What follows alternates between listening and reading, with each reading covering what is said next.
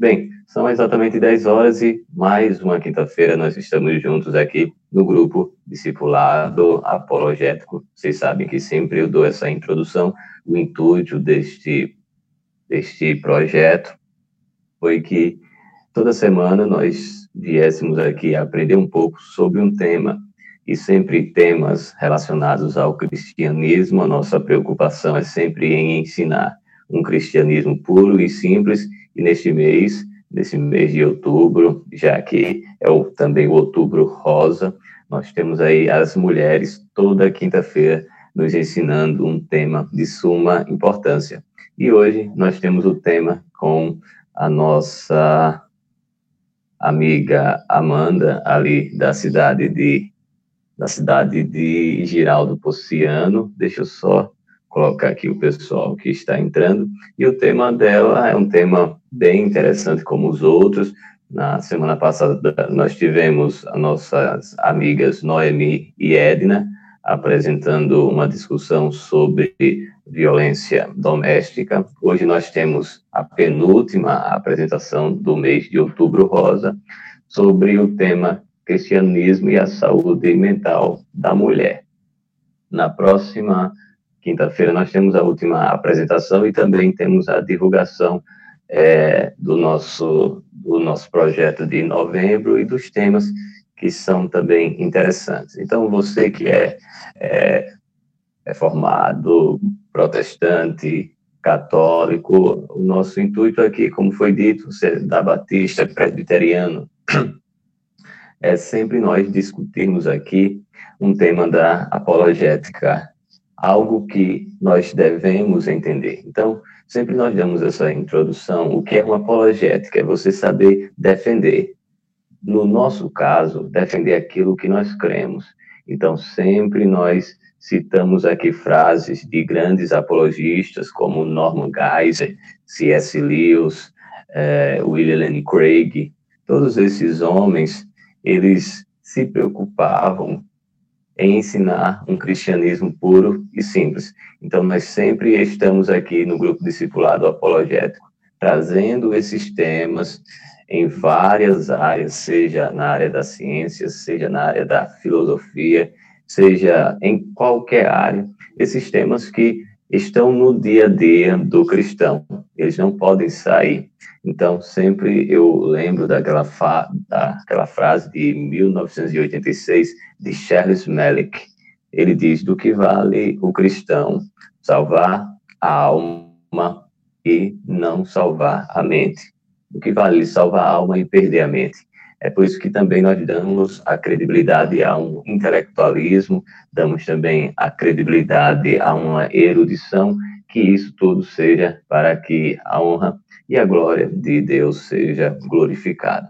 Então é por isso que nós estamos aqui, é por isso que você é muito importante, porque aquilo que você vai ouvir aqui, você pode passar para outras pessoas. William Lane Craig, ele sempre diz que um apologista, primeira coisa, quando ele começa a estudar a palavra de Deus, ele edifica a sua fé. A sua fé é edificada, porque ele sabe que a sua fé cristã está baseada em argumentos, em evidências, em coisas que são verdadeiras. Segunda coisa, quando ele fala, aquelas pessoas que estão escutando ele sentem uma confiança, então não há ambiguidade quando ele fala de Jesus Cristo, porque ele tem a certeza daquilo que está falando. E a terceira coisa é que você, em uma discussão, você não briga mais, agora você fala das pessoas de amor. Então, esse é o intuito da apologética cristã. Passar para as pessoas a necessidade de aprender sobre o cristianismo. São agora, aqui no meu, no meu horário, 22 horas e 5 minutos. Desde já, a nossa amiga Amanda, ela vai apresentar para nós o, o trabalho dela. Nós teremos no final a nossa amiga Fran, a Adriele, fazendo toda a questão das perguntas. Sendo assim, novamente, Amanda, eu agradeço o seu tempo aqui. Sei que é muito corrido, o Caizão está se manifestando de uma forma positiva. Sendo assim, finalizo aqui a minha participação. E você, que é a, prim a primeira vez que está aqui, eu agradeço. Bom, gente, é, boa noite.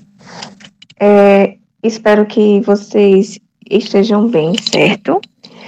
E é, antes de iniciar, eu gostaria também né, de agradecer a oportunidade, o espaço também que me foi concedido aqui hoje, certo?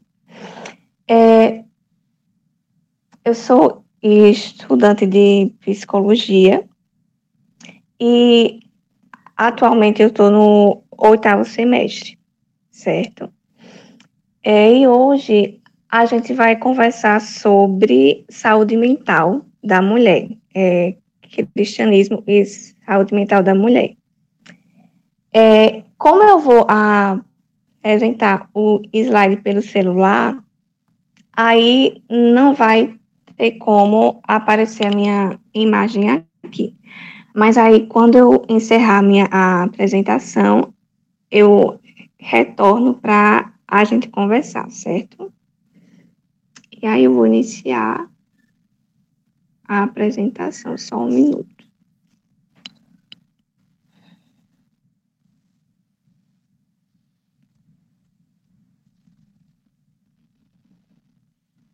É, uma outra coisa também é que se acontecer alguma coisa com o slide ou com a apresentação, eu peço que alguém me avise por áudio, porque como eu estou apresentando pelo chat, não pelo celular, aí eu não tenho acesso ao bate-papo ainda, certo?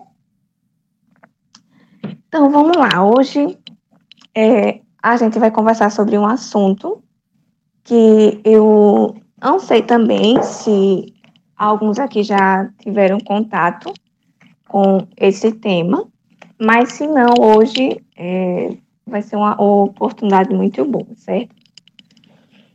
Então vamos lá. É, hoje os meus objetivos com vocês são discutir os conceitos de saúde mental, é, apresentar os principais transtornos mentais mais frequentes em mulheres, destacar as referências sobre o tema à luz da Bíblia, discutir sobre quais são as contribuições da igreja na promoção da saúde mental, em especial a da mulher, e apresentar também os principais serviços e algumas formas de cuidado em saúde mental, como também algumas sugestões de livros que eu trouxe para vocês, certo? E aí, para iniciar também a nossa discussão, eu inicio com esse versículo de 1 Tessalonicenses, capítulo 5, versículo 3, que diz: E o mesmo Deus de paz vos santifique em tudo, e todo o vosso espírito e alma e corpo sejam plenamente conservados e irrepreensíveis para a vinda do nosso Senhor Jesus Cristo. Então, a partir desse versículo, a gente tem duas é, verdades que ele nos revela: que nós somos um corpo, uma alma e um espírito. Então, é, isso significa dizer que se nós somos um corpo, uma alma e um espírito, nós devemos cuidar também da nossa saúde física, mental e espiritual, certo? E a outra verdade é o quê? Quando ele diz, e todo o vosso espírito e alma e corpo sejam plenamente conservados irrepreensíveis para a vida de nosso Senhor Jesus Cristo, ele está querendo dizer o quê? Que na, é, que na segunda vinda dele, do nosso Senhor, ele não quer apenas um corpo irrepreensível, mas uma alma e um espírito, ou seja, o corpo, a alma e espírito, ele constitui o homem, constitui o ser humano, certo? E aí, para iniciar também, né, essa discussão, eu acho muito importante a gente compreender primeiro o que é saúde mental de fato, certo? E aí eu proponho também uma reflexão. Quando é, vocês ouvem falar em saúde mental, o que é que isso remete, né? Então, vamos lá.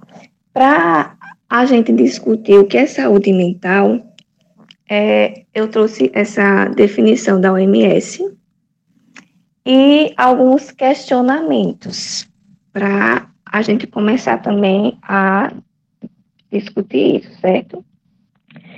É, por que eu trouxe a definição da OMS? Porque geralmente nas palestras de saúde mental, nos eventos em geral, tanto os profissionais e os acadêmicos em geral, quando eles associam é, o que é saúde mental, então eles levam muito em consideração essa definição da OMS, que a saúde mental é um completo bem-estar físico, social e mental, certo? E a OMS também, ela apresenta outros elementos que nos permitem pensar a saúde mental. Ou seja, pensar a saúde mental além da ausência de transtornos mentais, tentar é, compreender que a saúde mental ela é parte integral da saúde, ou seja, não existe uma saúde sem uma saúde física e sem uma saúde mental integradas e também compreender que a saúde mental ela é determinada por vários fatores. São eles é, fatores sociais, fatores econômicos, psíquicos e culturais. Então, quando eu penso nesses fatores sociais, eu tenho que me atentar também com relação às desigualdades, com relação à garantia de direitos, com relação à pobreza também, que são elementos que podem interferir na saúde mental. Então, quando a OMS diz que a saúde é um completo bem-estar físico, social e mental, a gente precisa pensar, certo? Mas será que essa definição é realmente possível? o que é um bem-estar? Será que esse bem-estar ele não seria algo mais subjetivo?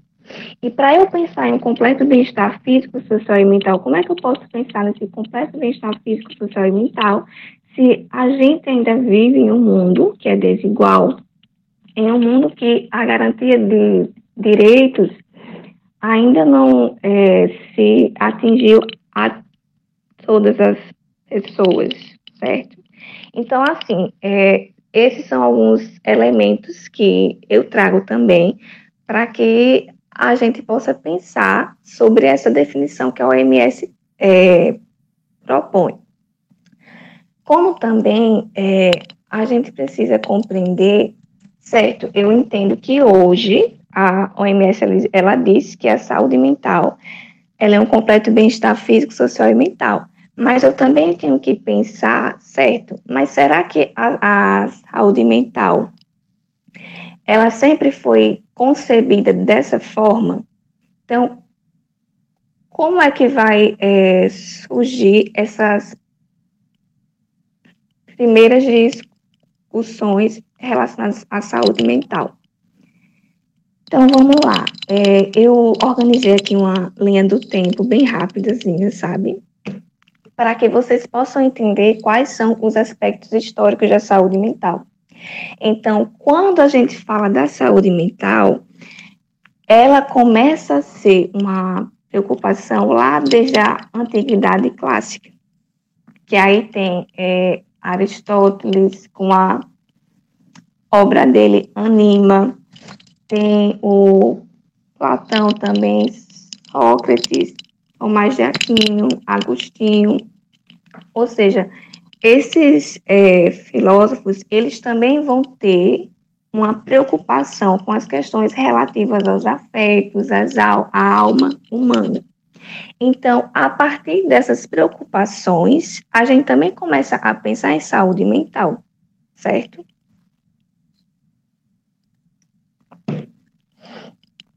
E aí, o que é que acontece? É, já entrando no século V depois de Cristo, já para o século XVII em diante,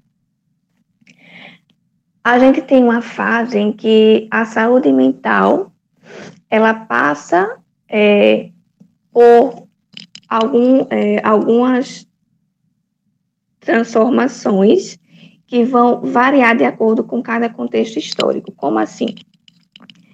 É, esse tópico que é sobre a loucura é, é uma fase mais relacionada a como as pessoas que tinham algum sofrimento psíquico ou não, ou seja, é, pessoas que eram excluídas da sociedade, elas começaram a ser estigmatizadas como loucas.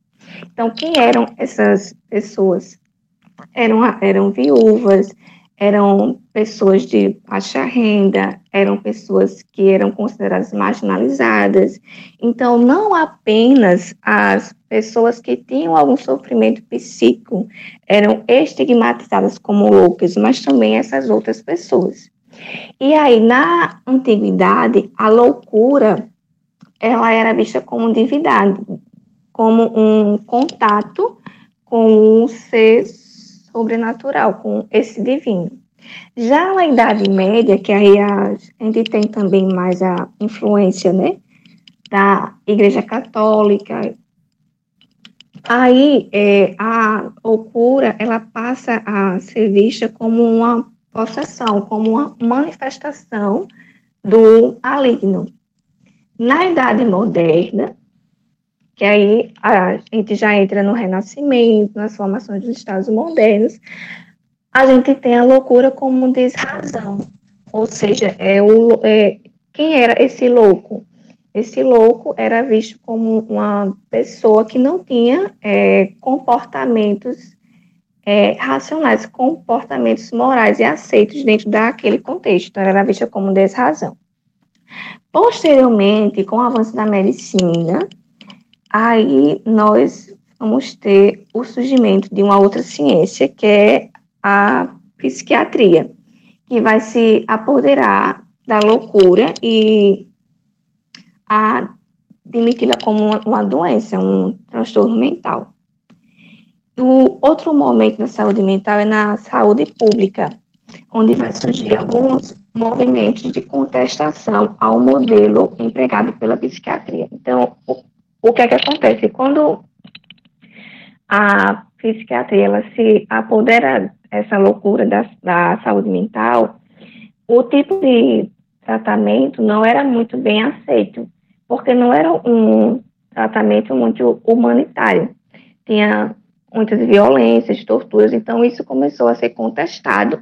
E aí vão surgir movimentos de contestação, reformas psiquiátricas e outros modelos que possam substituir os hospitais psiquiátricos e asilos.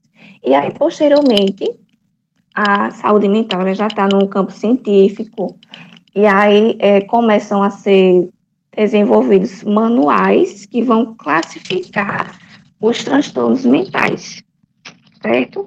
E aí a gente entende os transtornos mentais como é, transtornos de base multifatorial, ou seja, eles não têm uma causa específica, certo? E daí em, em diante, esse foi o percurso até a OMS conseguir chegar a essa, a essa definição de saúde mental como completo bem-estar físico, social e mental. E aqui eu trouxe só é, a perspectiva de alguns autores, certo? No qual eles vão criticar essa definição da OMS e vão dizer o seguinte, que a saúde mental, ela é um campo de estudo, ela, é, ela é também uma área de estudo, e ela é uma área é, complexa, em que vai é, em que vai envolver também outros campos do conhecimento. Já o, o, outro autor, ele vai dizer que a saúde mental, ela, ela vai muito além daquilo que a OMS propõe. Ela está mais ligada com as nossas habilidades sociais, cognitivas, como eu me relaciono com o outro, como eu lido com esses eventos adversos da vida também. Então, a gente pode concluir que a saúde mental ela é multifatorial, ou seja, existem vários elementos que envolvem é, ela é muito mais que transtornos mentais, ela é um campo também do conhecimento, é um campo, uma área, certo?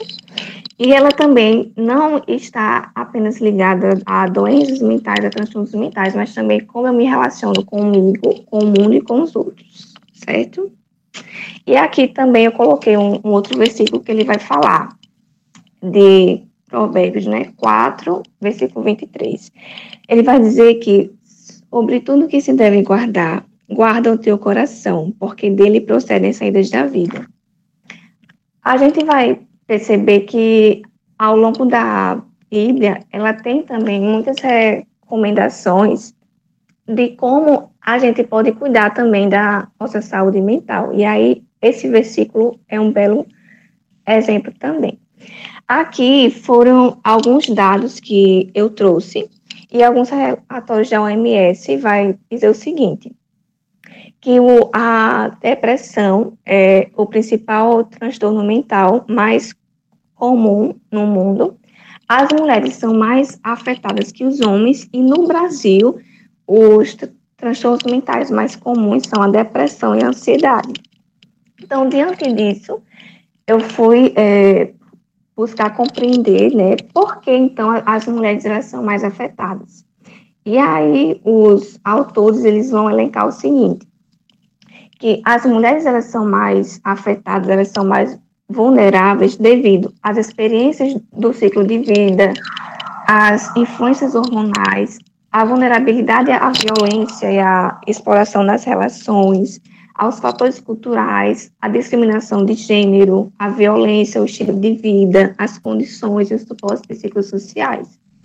Então, a gente percebe que, diante é, desses elementos, os transtornos mentais nas mulheres, eles são mais é, comuns entre a adolescência e a vida adulta, onde tem é, mais esses fatores hormonais e esses fatores que envolvem mais a questão da, da violência e das desigualdades sociais.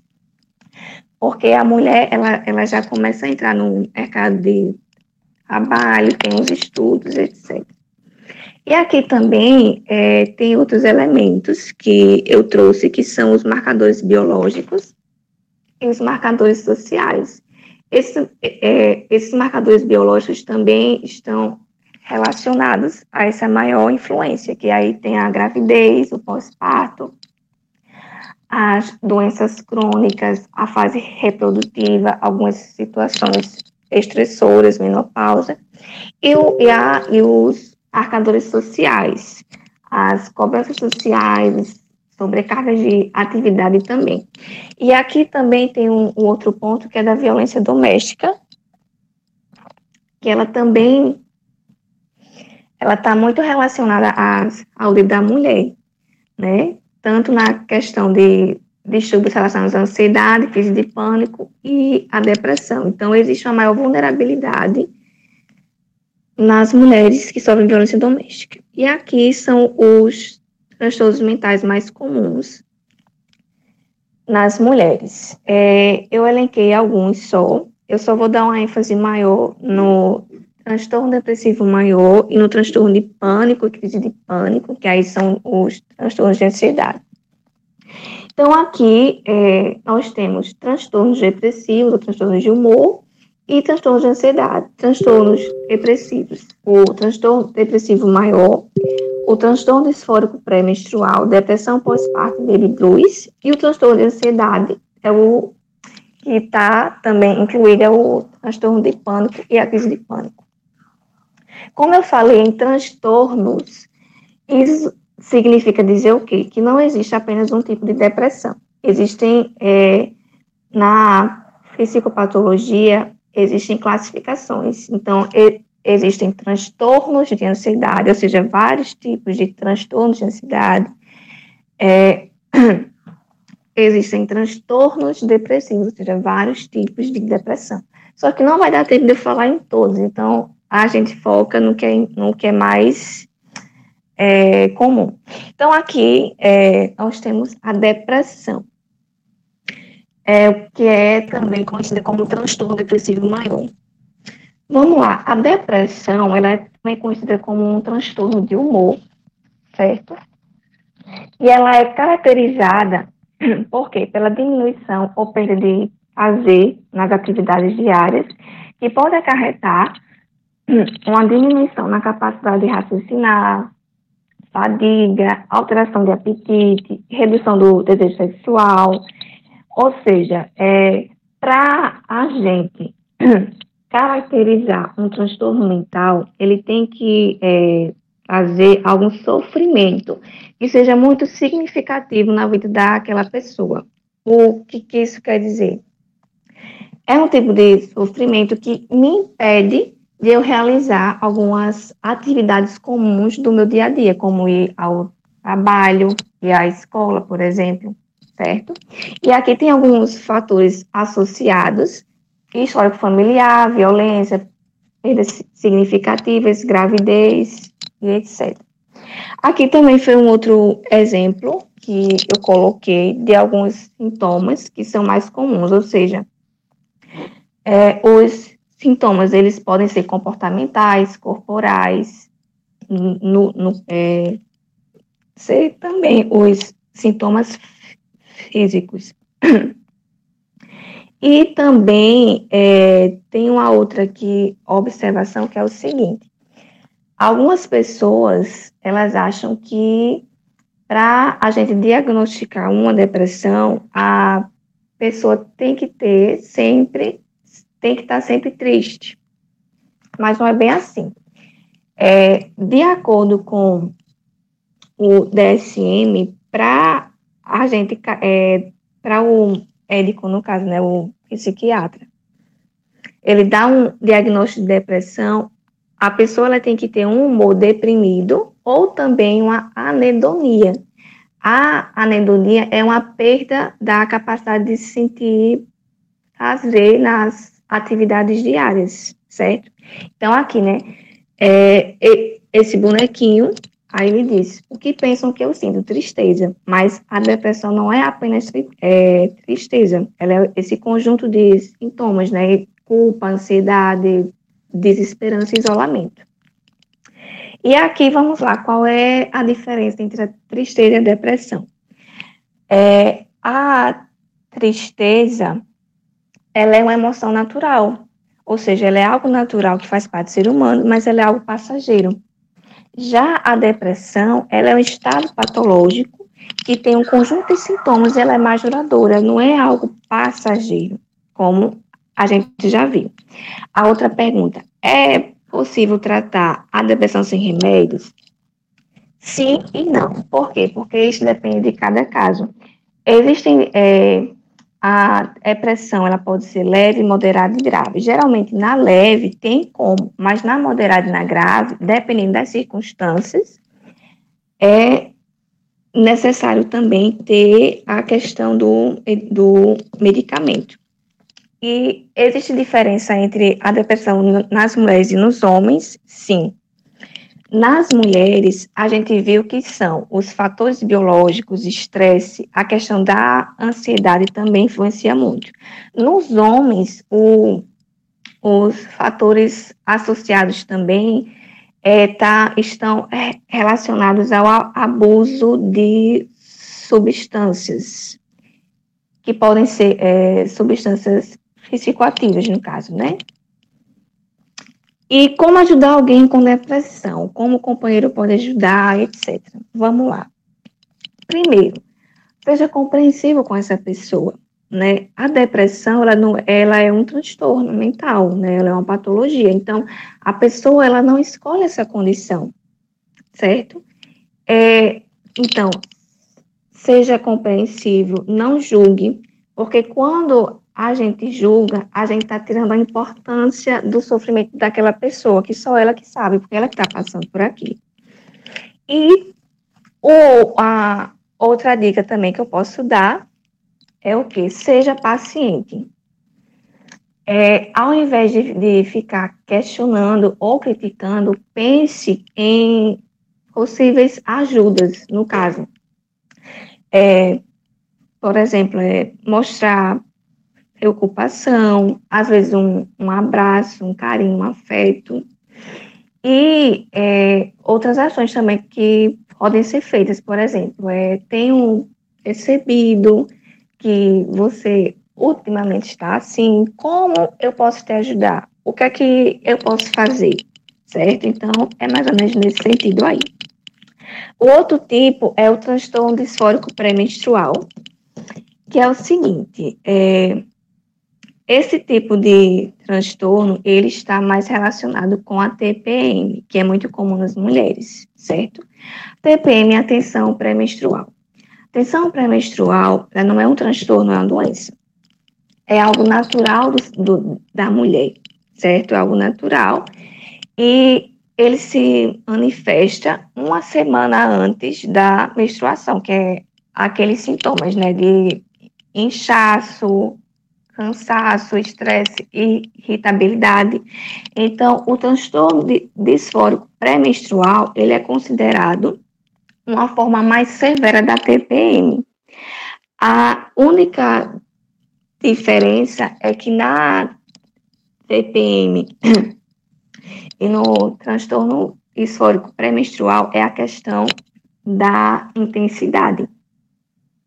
Por quê? No transtorno disfórico pré-menstrual, esses sintomas, eles vêm de uma forma mais intensa. A outra é a depressão pós-parto. A depressão pós-parto, geralmente ela é mais associada à mulher, mas ela também pode ocorrer em homens, certo? Então, vamos lá. É, esse tipo de depressão, ele é marcado por quê? Ele é mais comum naquela fase da mulher em que existem muitas alterações hormonais. Os hormônios, eles podem interferir no nosso humor, eles podem interferir nos nossos neurotransmissores, que podem afetar o nosso humor, certo? Então, é, existe também uma, uma diferença entre a depressão pós-parto e o baby blues. Não tá aqui. Por quê? É, o baby blues, ele é uma melancolia materna, certo? Mas é algo mais passageiro, é algo mais normal da mulher. Na depressão pós-parto é quando essa melancolia ela começa a persistir por três meses, dois meses, quatro meses, certo? Aí aqui tem alguns sintomas, que é na tristeza constante, sentimento de culpa, baixa autoestima, incapacidade de cuidar de si mesma e do filho, e aqui eu coloquei alguns impactos que isso tem na relação da mãe com o bebê. Essa imagem que está do pai já é proposital também para que a gente possa compreender que ela não ocorre apenas com a mulher, ela também pode ocorrer com o pai, mas como é o mês da mulher, então eu vou dar uma ênfase maior na mulher, certo? Então, quais são os impactos? A gente compreende que no início, né, é muito importante também esse contato da mãe com a criança, que a criança ela precisa desse olhar da mãe, desse olhar de afeto, de carinho, tanto da mãe como do pai. Então, é, ocorre esse distanciamento, e esse distanciamento ele pode ter alguns impactos cognitivos e emocionais. A criança ela pode ficar ansiosa, ela pode ter dificuldade nas relações interpessoais também certo? E aqui a gente já entra nos transtornos de ansiedade, que é o transtorno de pânico e a crise de pânico. Vamos lá. Antes de eu falar do transtorno de pânico, eu preciso falar da crise ou ataque de pânico. É, é importante a gente compreender o seguinte, que a ansiedade, ela é natural, ela é, ela é essencial para a nossa vida, né? E a, é, existe a ansiedade normal e a ansiedade patológica, aí entra na questão dos transtornos né, de ansiedade. Então, a ansiedade, é, ela é uma antecipação de uma ameaça futura. Geralmente, ela vai nos preparar para luta ou fuga, certo?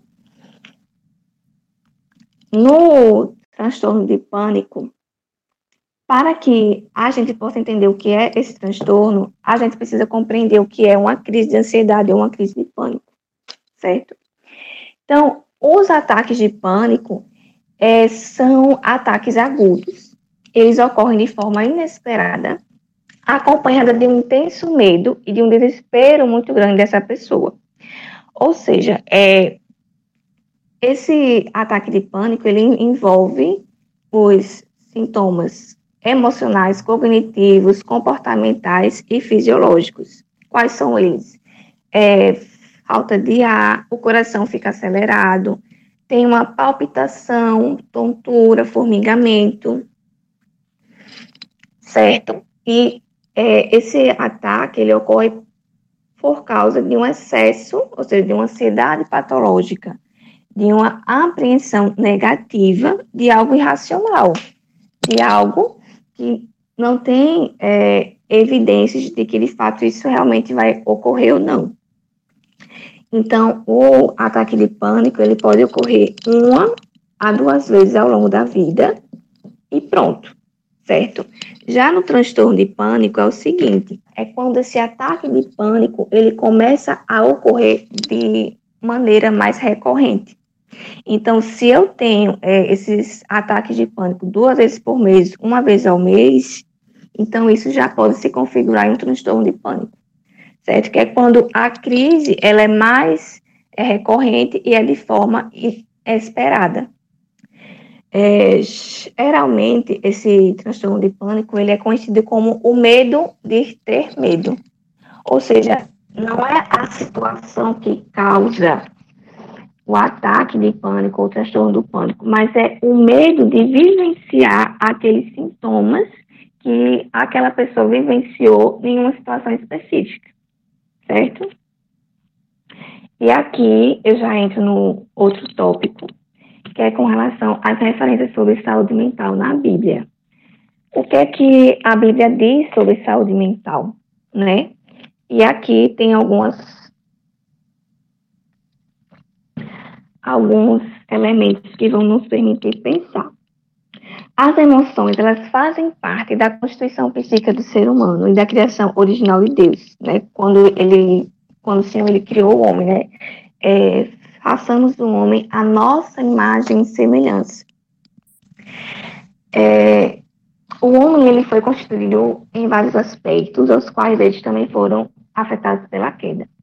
Então, são os aspectos sociais, afetivos, tanto que Deus ele criou a mulher para o homem ali. Então tinha também um aspecto relacional, certo? As nossas emoções elas podem ser vivenciadas de forma saudável ou não saudável. Nem tudo que pensamos é verdade. Ao darmos credibilidade a premissas falsas, nossas emoções irão afetar nossos comportamentos, reações e decisões de forma negativa. E aí tem uma passagem na Bíblia que é sobre Provérbios, que, não, que é de Provérbios 23, 7, que diz assim: é, Como imaginou na sua alma, assim o é.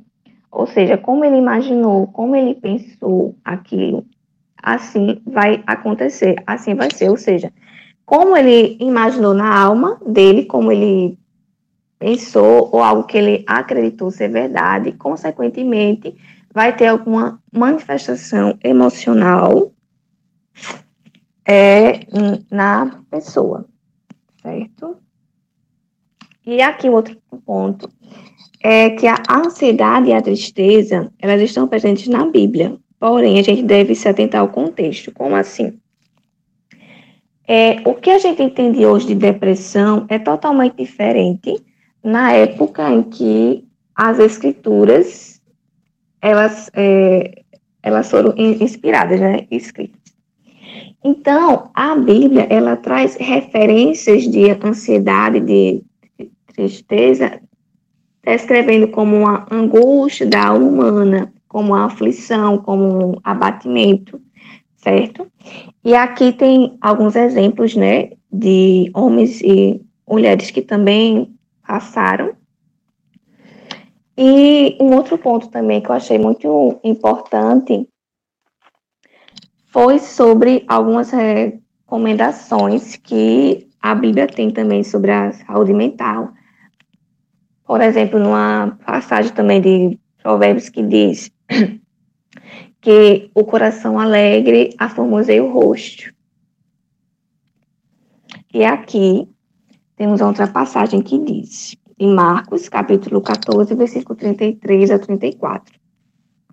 E tomou consigo a Pedro e a Tiago e a João, e começou a ter pavor e a angustiar-se, e disse-lhes: A minha alma está profundamente triste até a morte. Ficai aqui e vigiai. Essa passagem, ela se refere a quando Jesus Cristo ele estava no Getsemane, certo? E assim significa o quê? Ela demonstra que o, o nosso Senhor ele também é, passou por momentos de aflições. E aí, como é que ele nos ensina, através dessa passagem, a cuidar e a dar importância à nossa saúde mental? Mesmo ele ali sendo 100% Deus e 100% homem, o que foi que ele fez? Ele escolheu os mais íntimos dele, que era Pedro, Tiago e João. Após isso, ele falou sobre as suas emoções. Ele disse: Olha, a minha alma está triste até a morte. E posteriormente, ele direcionou como ele queria ser auxiliado naquele momento. Ficai aqui comigo, né? Orar aqui comigo, vigiai. Ou seja, é, isso também representa o que Romanos e 1 Coríntios também elenca sobre a, a união do corpo de Cristo, né? que se um corpo padece, não, se um membro padece, então os outros membros daquele corpo que compõe aquela unidade também sofrem, ele também padece. É, e agora, o outro ponto é a saúde mental da mulher cristã. Não sei se entrou mais meninas aí. Espero que sim. Mas vamos lá. É, quando eu pensei na saúde mental da mulher cristã, eu pensei em elencar alguns pontos que eu considero principais, que é temor a Deus e esses pontos aqui que eu coloquei, certo? E essas recomendações, eu, achei, eu, eu acho elas muito importantes, porque é, ela nos ajuda, certo, a lidar com algumas, a, diversidades em qualquer fase da nossa vida. Não vou dizer que isso que está aí é, é, fácil, que é só ler, orar e fazer, não, não é fácil. Mas é, esses pontos que eu coloquei aqui nos permitem também refletir sobre alguns é, comportamentos que a gente pode tomar, certo? E que podem é, contribuir tanto para a nossa saúde mental, para a nossa saúde física, quanto para a nossa saúde espiritual também. O primeiro deles é temor a Deus, como dizem Provérbios 31, 30, né? A mulher que tem o Senhor, ela será louvada, como também é, ao longo não só da Bíblia, como de Provérbios também diz que o, a sabedoria, não, o temor do Senhor é o princípio da sabedoria. Ou seja, é, por mais que pareça algo muito óbvio, muitas vezes na correria do dia a dia, no cansaço, na fadiga, no estresse, às vezes a gente esquece disso também, certo? Um outro ponto, não precisa fazer tudo sozinho. É, a nossa sociedade, ela valoriza muito um certo tipo de produtividade, né? E ela mostra isso como algo positivo. É, a, existe uma produtividade que é saudável e existe uma produtividade que não é saudável. Então, se eu é, quero fazer tudo sozinha, porque eu quero fazer tudo sozinha? Deus não nos deu superpoderes, certo? E, inclusive, em Provérbios 31, 15, é, tem uma passagem que diz assim: Ainda de noite se levanta e dar mantimento à sua casa e tarefas suas cegas. Então, isso quer dizer que a mulher de Provérbios é, 31, ela sabia a importância de delegar funções, certo? O outro ponto também, não viva no passado. Muitas vezes é, a gente fica se remoendo, né, por coisas que a gente não fez, por coisas que a gente acha que deveria ter feito, e a gente esquece de ver, de viver o presente e de ter esperança no nosso futuro. E aí tem alguns exemplos, alguns subsídios, né, que eu trouxe, que foi de 2 Coríntios de Filipenses, que dizem assim, assim que, se alguém está em Cristo, nova criatura é, as coisas velhas já passaram, eis que tudo se fez novo, se faz novo. E a outra de Filipenses, esquecendo-me das coisas que atrás ficam e avançando para as que estão diante de mim, prossigo para o alvo, pelo prêmio da soberana vocação de Deus em Cristo Jesus. Então, é, o passado já passou. E o passado não é, é há um ano atrás, há dois anos atrás, o passado já começa com ontem. Então, é, algumas recomendações é o quê? Não viva no passado, viva no presente. O que eu posso fazer hoje, o que eu preciso fazer hoje, o que eu ainda preciso fazer, certo? E o outro ponto, não menos importante, é permaneça na videira. E esse talvez seja um dos nossos maiores desafios, né? Permanecer na videira, na videira certa, que é Jesus, né? Cuidar também da nossa saúde espiritual é muito importante, né? Se a gente não tem uma, uma saúde espiritual, uma comunhão, a nossa saúde mental e física, ela também vai ser afetada, certo? E aí, eu trouxe outro ponto que eu acho muito importante também, né? Que falar de saúde mental é também falar de promoção de saúde, é certo? E eu dei uma pesquisada em algumas coisas e refleti também é, como é que a igreja, então, ela pode promover saúde mental? É, a gente precisa lembrar o seguinte, que a igreja, ela é uma rede de apoio. E ela também faz parte de uma comunidade.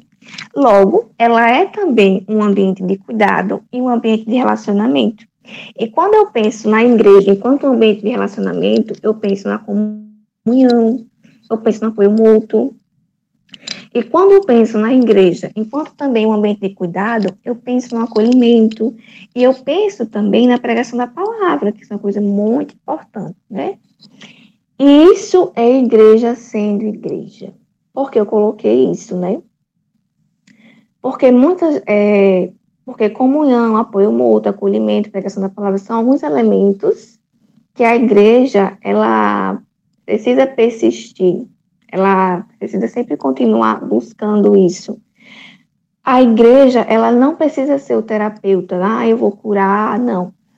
A igreja, ela precisa ser igreja, certo? E aqui, eu trouxe alguns elementos importantes e algumas formas de como essas intervenções poderiam acontecer. Primeiro, a igreja ela, é, ela precisa reconhecer a fragilidade humana ela precisa ter o acolhimento e atenção com os irmãos, conversar, dar um bom dia, dar um abraço. Às vezes você chega na igreja, não dá uma boa noite, não dá, sabe? Ser paciente manso com todos, orar, apoiar essa pessoa nas coisas certas, claro.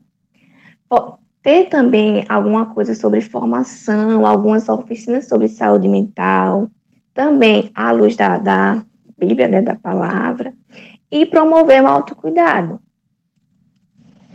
E aqui foram alguns elementos que eu pensei em como seriam essas intervenções. E aí seria é, um clube de leitura da mulher e alguns grupos temáticos. Aí esse clube de leitura ia ocorrer em encontros mensais, que poderiam ser na última semana do mês.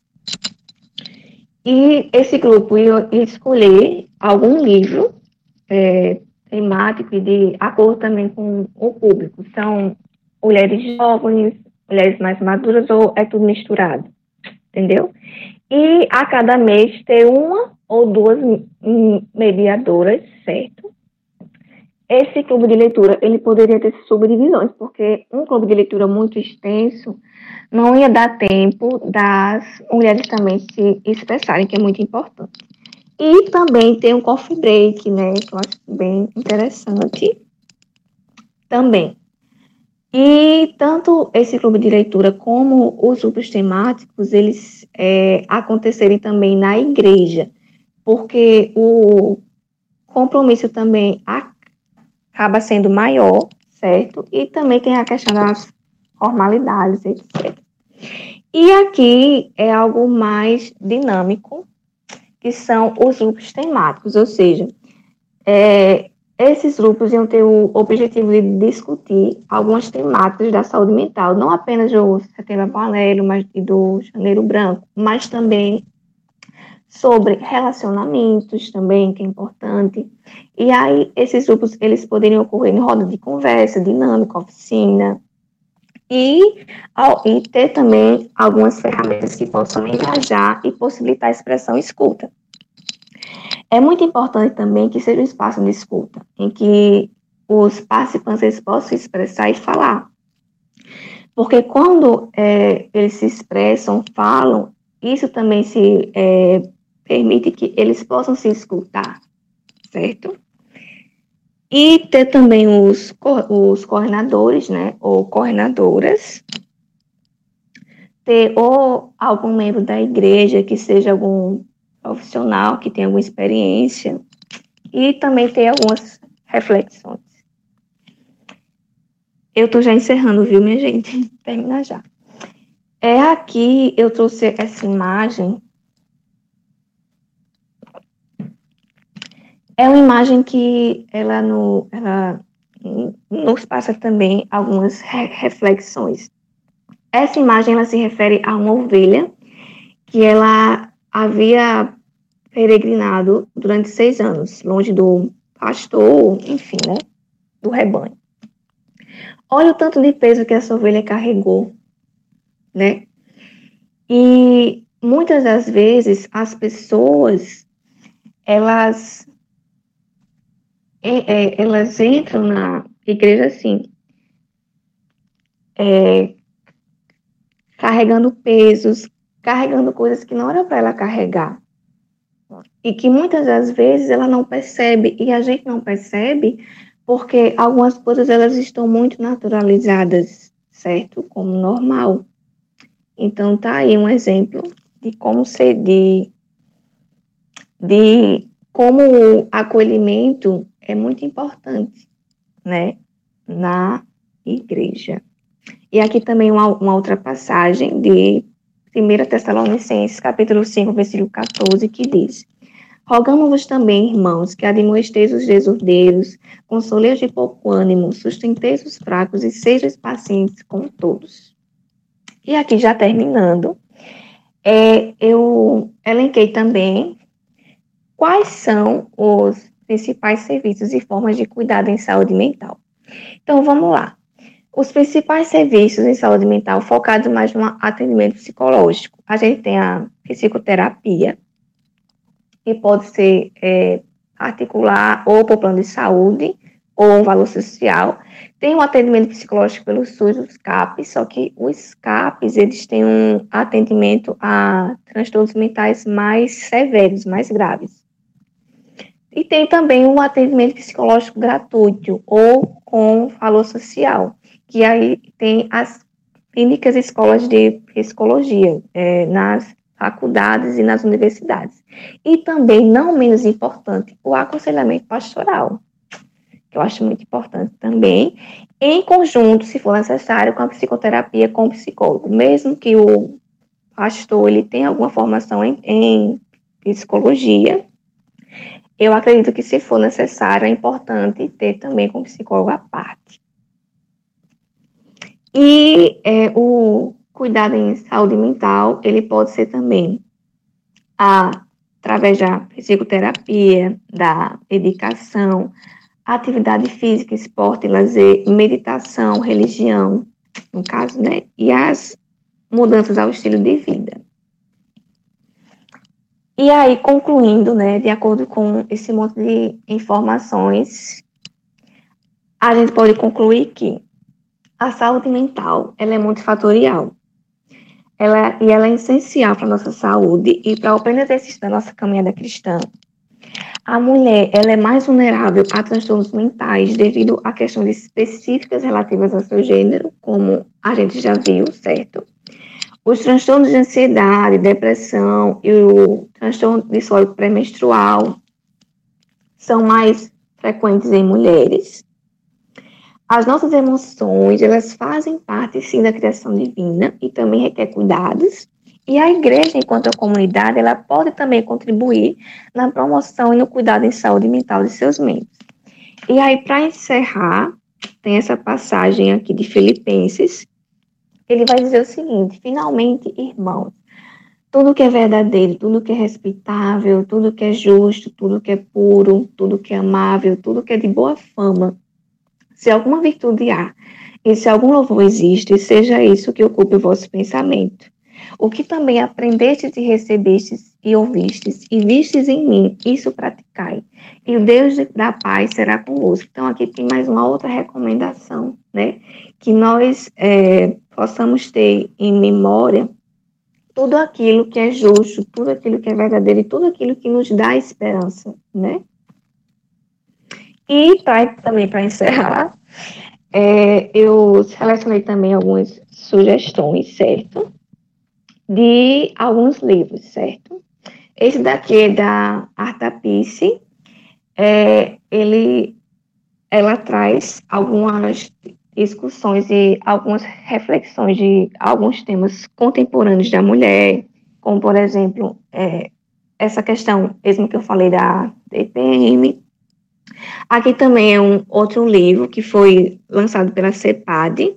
A Rejane Souza Silva, ela também é psicóloga, certa? Aqui também tem esse outro livro sobre a Dama Chamada Senhor, que é um livro mais focado em relacionamento. E isso também tem relação com saúde mental, certo? O outro livro também é Mulher Cristã e Bem-Sucedida, redefinindo biblicamente o trabalho dentro e fora do lar. Então, é, as autoras, é, elas mostram que é possível, sim, ter uma vida é, profissional bem sucedida também, como também no lar. E também, para encerrar, é, eu trouxe esses livros, que é de uma psiquiatra, Ana Beatriz Barbosa Silva, Mentes Depressivas e Mentes Ansiosas. Com uma linguagem bem mais acessível, ela explica melhor sobre a ansiedade, sobre a depressão. E aqui estão minhas referências. E obrigada, gente. É isso. E eu já encerro minha apresentação, tá? Vocês estão aí, né? Como não está numa apresentação excelente dessa? Parabéns, viu? Deus lhe abençoe e lhe dê muita sabedoria. Deixa eu voltar aqui, gente. Pera. Obrigada. Aí, pode deixa eu ver aqui. Pronto. Pronto, deixa eu ligar a câmera. Pronto, gente, é isso. E eu queria ouvir vocês agora. Se tem algo para falar, ao, ao, alguma pergunta, pergunta ou alguma crítica. Estou todo ouvidos. Boa noite. Água. A paz do Senhor a todos. Queria já começar parabenizando a Amanda, toda, toda a coordenação do discipulado apologético. Gostaria de parabenizar você pela brilhante, muito maravilhosa apresentação. Ainda estou assim, sem palavras para escrever, porque foi realmente incrível, incrível. Parabéns, muito bem apresentado, muito bem discutido. E o slide. Já bem. o slide simplesmente lindo e maravilhoso. Obrigada, é, Fran. Tem alguma tá pergunta para mim? Tem várias. Ai, vamos lá. Aqui que a gente separou, que eu separei foram feitas ao longo do, da apresentação. Vou tomar água.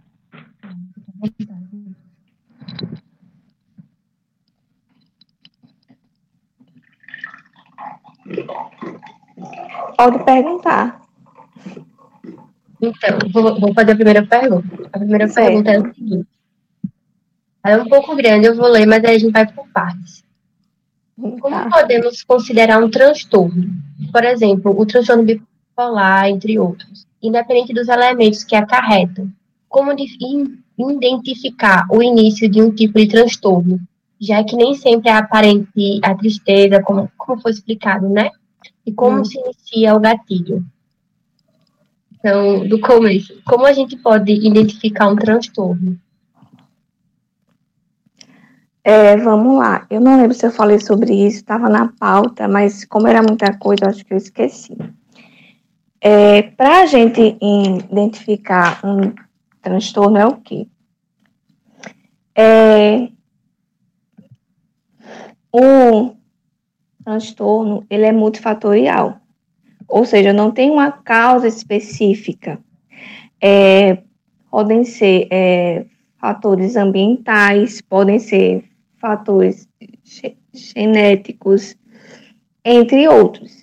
Então, um transtorno mental, ele, é, para ele ser caracterizado também como um transtorno, esses é, fatores que estão influenciando, é, eles têm que é, causar um significativo sofrimento para essa pessoa. Ou seja, é algo quando me impede de eu levar a minha vida como eu já vinha levando, certo?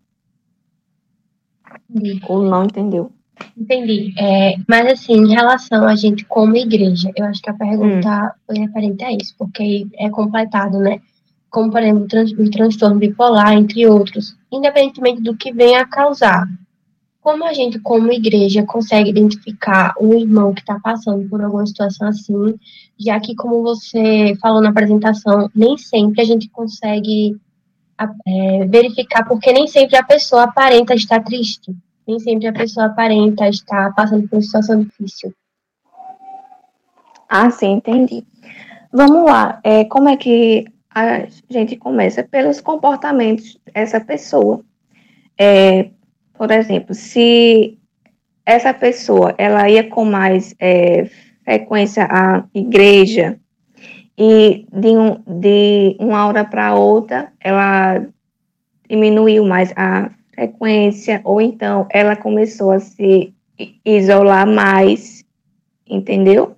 E aí, aos poucos, é, você vai começando a questionar isso, porque às vezes é, ou alguma questão também familiar ou algum outro problema que ele está passando ou não. Então, é, a gente pode receber muito também pelos comportamentos, pelos comportamentos que ele já é, é, fazia antes, que era comum para ele, que era normal, e que hoje, é, ou não tem tanta importância ou ele não faz com tanta frequência. Então, essa é uma das formas que a gente pode também começar a avaliar. Uhum. É, e você pode falar também um pouco, que ainda é, finalizando a pergunta, como sobre o gatilho e como se inicia um gatilho. Entendeu? Um gatilho referente aqui. Ela está querendo dizer. Quem foi que fez essa pergunta? Deixa eu dar uma olhada aqui. No caso, o gatilho seria aquilo que vai desencadear é, aquele sentimento. Entendi. Bom, como eu já havia falado, é, isso é multifatorial porque isso varia muito de transtorno para transtorno. No caso, ela perguntou como se inicia, é? Isso, a Jess perguntou. Porque um gatilho, geralmente a gente vê realmente no, nas redes sociais, a gente vê bastante assim, alerta de gatilho, que seriam coisas que fariam você desencadear algum tipo de sentimento triste ou depressivo, ou suicida, coisas assim. não sei se vocês já observaram isso, mas tem muito no, no Instagram, por exemplo. O texto abaixo tem, é, tem alerta de gatilho, porque às vezes é um desabafo de uma pessoa que pode é, desencadear na outra lembranças que façam ela passar por um sentimento parecido. Eu acho que eu entendi. Bom, eu vou explicar de acordo com o que eu sei, certo? É, como eu havia comentado, é, não existe, certo? Algo que eu posso dizer assim, ó, isso vai é, desencadear algum gatilho, etc. Por quê? Cada pessoa é uma pessoa. Então, cada pessoa ela vai interpretar as situações de, de forma diferente. Então, o que é gatilho para alguma para uma outra pessoa pode não ser para mim. Entendeu? Então, por isso que é algo muito subjetivo também. E é isso. É. Pode mandar a próxima. Próxima pergunta. A, a ênfase da igreja nos aspectos morais da vida podem ser disparadores de sofrimento mental nas mulheres por meio de culpabilização, a cobrança, o perfeccionalismo, o comportamento, ou mesmo por alguma forma de silenciosamente intervir ou diferenciar entre os gêneros? Eu entendi a pergunta, ela é bem grande. É, vamos lá. Eu tinha colocado um outro tópico que foi os aspectos negativos da religião na sobre a saúde mental. Mas eu tirei porque eu sabia que não ia dar tempo, ia ficar muita coisa. Aí eu disse, não, vou tirar porque acho que não vai dar tempo. Vamos lá, quando é que a igreja, pelo que eu entendi, a ideia geral da pergunta é essa, não é isso, Fran? Isso. Pronto. Quando é que a igreja ela pode contribuir para o adoecimento mental, especificamente da mulher? É muito perigoso eu falar disso, né? Até pela questão de submissão, né? É, quando eu li a pergunta, é... eu já pensei logo nisso, porque é um tema que está sendo bastante discutido, a submissão. É. é. um pouco perigoso no sentido de quê? Porque isso varia muito na questão da, da denominação da igreja, né? Da questão da doutrina também, etc. Então, vamos lá, quando é que a igreja ela não, ela não contribui na saúde mental? Primeiro lugar, quando ela desconsidera em que, é, a, em que como o nosso corpo ele também é templo do Espírito Santo, o nosso corpo, como a gente viu lá no início, ele é, ele é alma também espírito. Então, quando a igreja. E isso também é parte do mais também da liderança também, né? Quando ela também não reconhece, não está é, sensível a entender que a alma, ou seja, a nossa saúde mental, ela também precisa de cuidados e de atenção, é, ela também está contribuindo. No caso da mulher, na questão da submissão, é porque a submissão muitas vezes ela é muito mal, mal compreendida, né? Ela e às vezes algumas denominações elas podem passar isso como alguma imposição. E deixa eu organizar aqui meu raciocínio.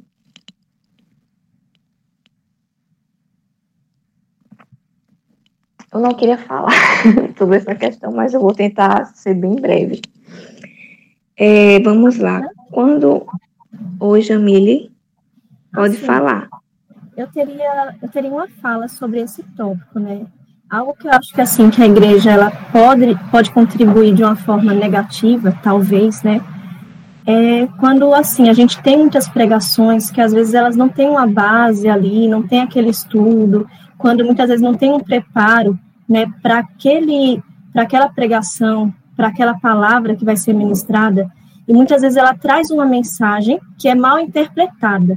Talvez seria na falta de interpretação do ouvinte, né, da dos cristãos, as pessoas que estão ali no culto, ouvindo aquela pregação. A partir do momento que você escuta uma pregação e que você interpreta que às vezes aquele sofrimento que você está passando é por um pecado que você cometeu, ou que você merece aquele sofrimento, ou que aquele sofrimento é, é algo admissível para você, que você tem que aceitar aquilo ali, que aquilo ali não é algo a ser tratado, mas é algo apenas espiritual, então essa interpretação ela pode aumentar o sofrimento mental, na minha concepção. Ótimo posicionamento, Jamile. Muito interessante a sua fala. Entendi. É, com, é, concordo também com a Fran e com a Amelie. Realmente, quando a, né, a igreja também ela desconsidera né, essa questão do contexto, né, que às vezes muita gente lê é, algum versículo da Bíblia e não interpreta também naquele contexto ali. Então, também isso é uma outra coisa também a se observar. E eu queria ver se tinha alguma outra pergunta.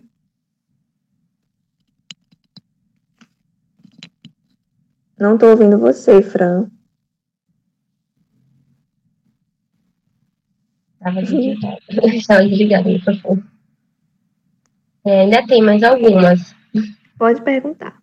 A próxima pergunta é: quais os recursos da igreja para o alívio ou amenização do sofrimento mental da mulher? Acho que, assim, você pode falar um pouco sobre, mas também já foi bem, bem contemplado na própria apresentação. As sugestões que você deu ali no final. É, no caso, quais, é, quais o, o, os recursos que a igreja tem? A própria é, palavra de Deus, ela traz muitas orientações nesse sentido, né, de cuidado em saúde mental. E os recursos, a igreja ela pode começar a desenvolver esses recursos, a pensar que é, alguns dos re recursos também que eu pensei, que foi esse clube de leitura, esses grupos temáticos. Então, são algumas alternativas em que a gente pode pensar como, como um recurso que a igreja ela pode tra falhar na questão do cuidado em saúde mental.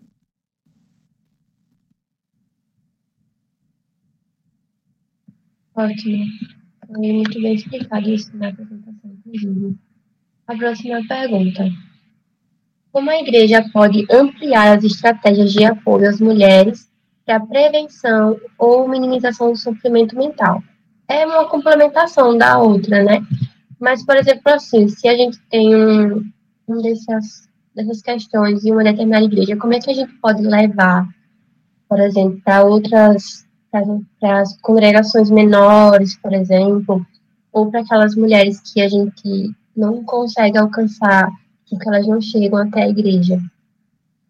Até de uma forma, acredito, evangelística, né?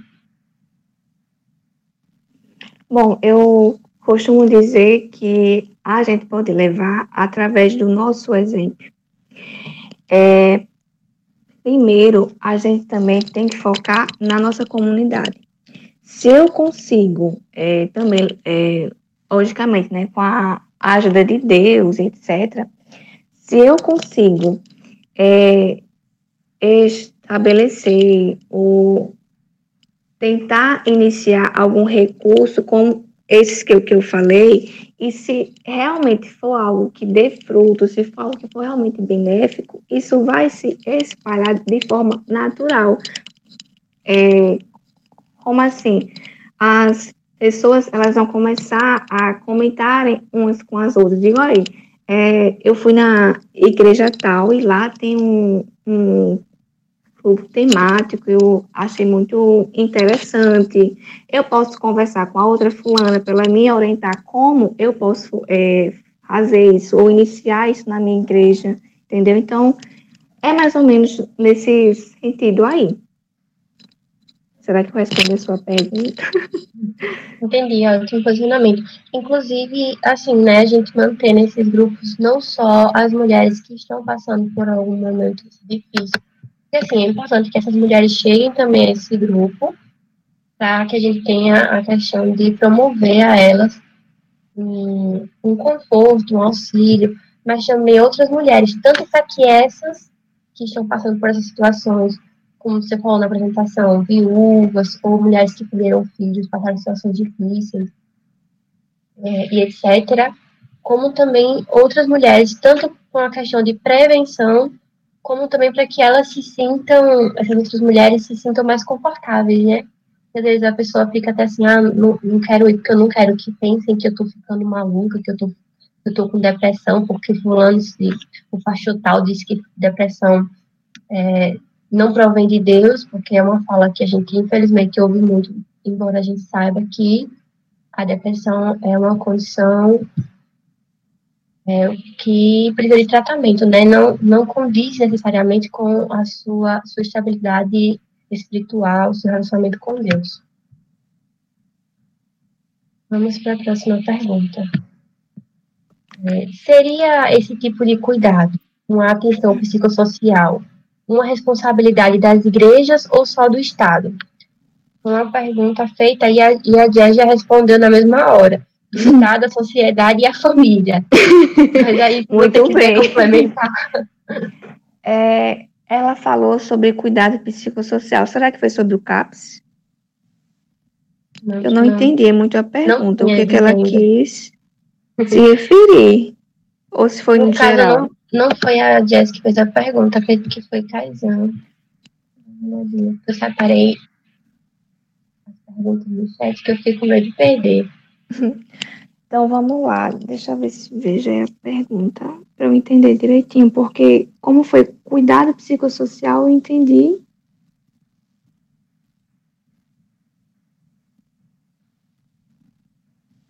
Não tem especificando. Né? Então vamos lá. É, o cuidado é obrigação de, de todo mundo, né?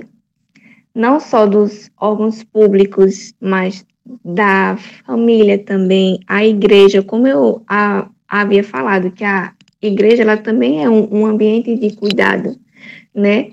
Com relação aos CAPs, é, os CAPs eles surgiram como um modelo substitutivo aos hospitais psiquiátricos. Então, ele também é um espaço de cuidado psicossocial, de algo mais comunitário. E é, a igreja, ela faz parte também dessa comunidade, ela faz parte de uma, de uma comunidade, né? Então, eu acredito que o cuidado, ele é dever de todo mundo, tanto do Estado, da igreja, da família, certo? De todas as instituições. Tem mais pergunta? Mande aí. Aqui. Só um complementozinho sobre a fala. Eu não tenho assim, muita propriedade para falar sobre o assunto, mas Hum. Não é algo que eu me aprofunde, mas eu acredito assim que a partir do momento que a gente entende que um dos nossos deveres cristãos é não só dever, né, mas é amar o nosso próximo como nós amamos a nós mesmos, nós temos que sempre pensar como eu vou tratar o meu próximo da forma que eu quero ser tratado.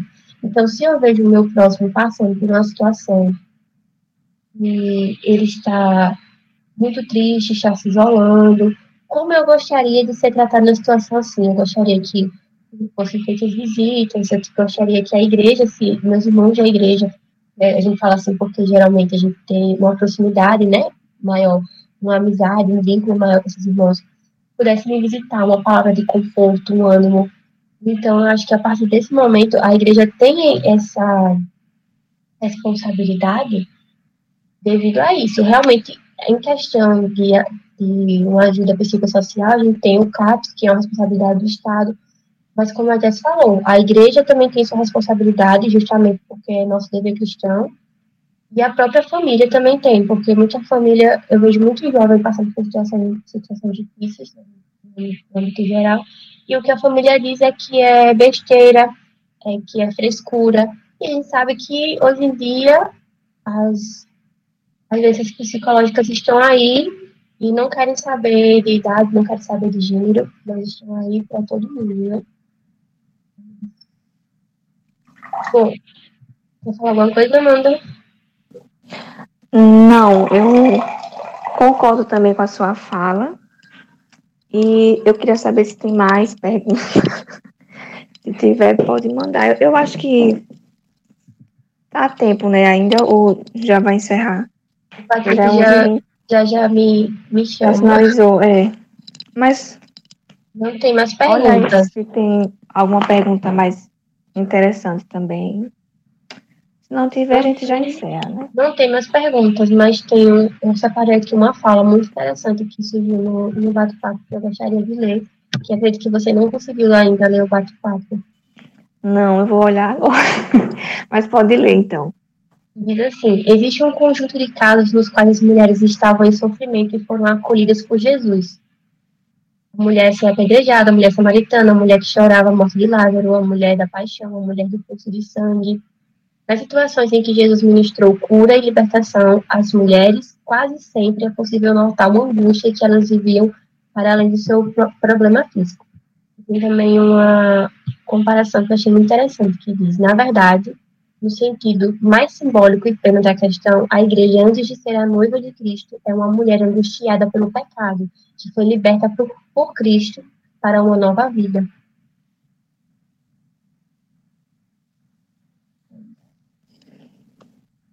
Entendi. Nossa, que comentário importantíssimo, né? Sobre a questão da igreja. Realmente, é, nós, né, igreja, nós somos a noiva de Cristo, né? E tem também muito dessa analogia, tanto também com. É, como é que eu ia dizer? Meu Deus, esqueci enfim. Enfim. Tem mais algum comentário que gostaria de fazer, Amanda? É, bom, por hora não. Mas assim, é, em relação à, apresentação, ainda tem algum, ainda tinha também alguns outros pontos que eu ia colocar. Mas ainda bem que esses pontos que eu ia colocar já vieram também nas perguntas, né, que foi na questão dos aspectos negativos da igreja e entre outros aí. Então, é isso. É isso, e agradecemos mais uma vez toda a coordenação desse plano apologético. Agradece pela apresentação foi simplesmente brilhante. Inclusive, falo, gostaria de falar, não sei se falo por todos, mas gostaria de falar pelas mulheres. Muito obrigada, porque você trouxe pontos incrivelmente importantes para a nossa formação. E muito, muito obrigada mesmo. E esperamos uma próxima apresentação assim. é, é, eu aqui agradeço também, né, a oportunidade e a confiança também, né, de eu estar aqui também, de contribuir também com vocês. E eu fico muito feliz, né, com esse feedback positivo. E vocês, realmente, esse era o objetivo maior. Então é muito é isso, obrigada. gente. Obrigada. Boa noite, né? Obrigada a todos. Eu vou deixar aqui os avisos e a Dislane criou um grupo que se chama Tudo Sobre Mulheres, que é para a gente poder trocar algumas experiências. A gente já estava discutindo esses dias sobre os primeiros, primeiros pontos que vamos conversar. E também na semana que vem, a apresentação é com a Liriane. E o tema vai ser o papel social da mulher na igreja cristã, certo? Então, essa foi a nossa reunião dessa semana. Muito obrigada a todos que ficaram até aqui. Mais uma vez, parabéns, Amanda. E é isso, pessoal. Tenham uma boa noite e muito obrigada. E até semana que vem.